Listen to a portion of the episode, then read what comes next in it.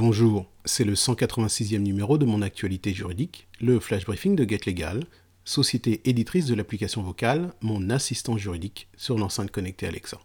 Aujourd'hui, je parle de riposte et de licenciement pour faute grave.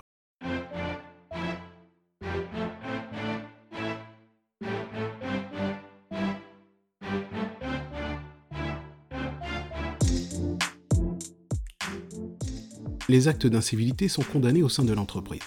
C'est ainsi qu'un salarié qui porterait des coups à son collègue peut se voir infliger une sanction pouvant aller jusqu'au licenciement pour faute grave.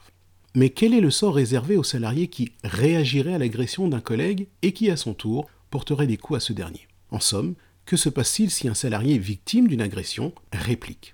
Eh bien, c'est la situation visée dans un arrêt rendu par la Cour de cassation en date du 9 juin 2021.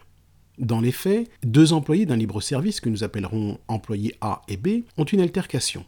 Lors de cette première altercation, l'employé B insulte l'employé A et ce dernier rétorque en assénant un violent coup de poing à son collègue. Plus tard, le même jour, l'employé B, celui qui a reçu le coup de poing donc, se présente au bureau de son supérieur hiérarchique pour lui faire part du différend. Dans l'après-midi, le supérieur hiérarchique convoque les deux collègues pour tirer l'affaire au clair.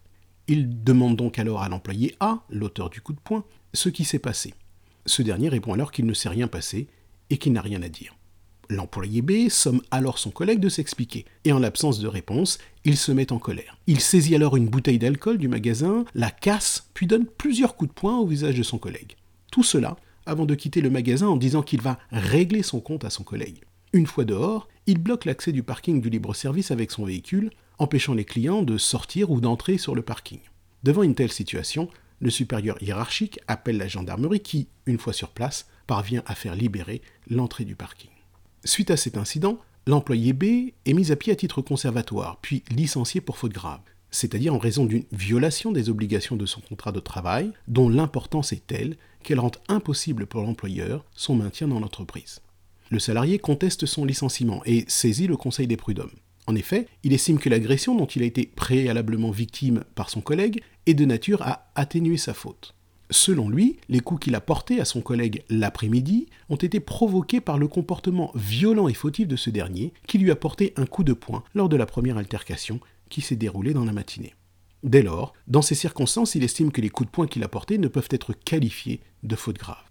Devant la cour d'appel, il est débouté de sa demande. Il se pourvoit alors en cassation.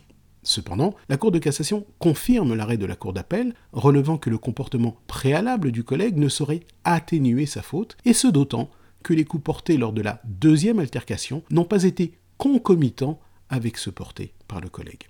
En somme, les coups ayant été portés plusieurs heures après la première altercation, la faute grave est caractérisée. C'est la fin de ce flash briefing. Très bonne journée.